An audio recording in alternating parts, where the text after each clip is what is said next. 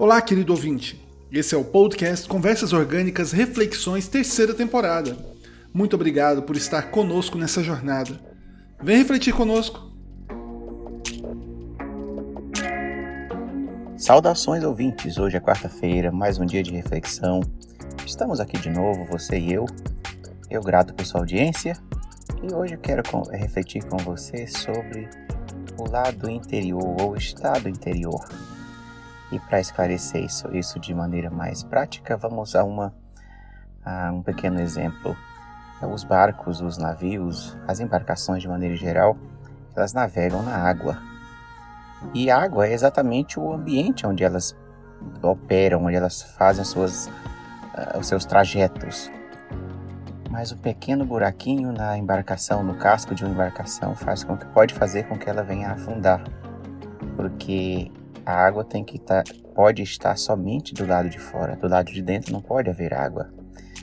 Essa analogia é, é que eu quero refletir com você sobre questão, as questões internas. Nós temos é o lado interno, o nosso interior, que nós somos responsáveis e nós podemos cuidar e nós controlamos o que pode entrar no nosso interior. Isso, isso é perfeitamente possível para qualquer um de nós.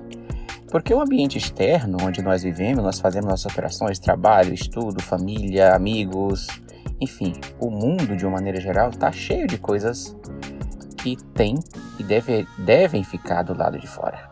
Exemplo da água no barco, ela, a gente trabalha no mundo cheio de problemas de, e, e possibilidades. Mas algumas coisas realmente devem ficar do lado de fora e você deve ter é prudente quando nós temos bastante cuidado e somos muito seletivos no que nós permitimos adentrar ao nosso interior.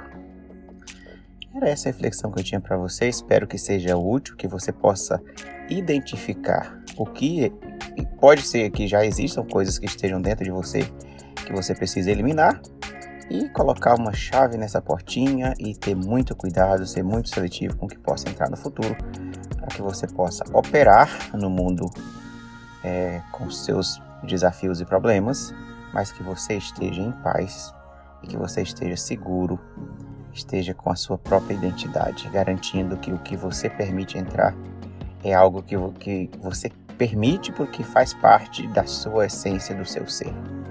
Que você tenha uma quarta-feira abençoada e até a próxima edição.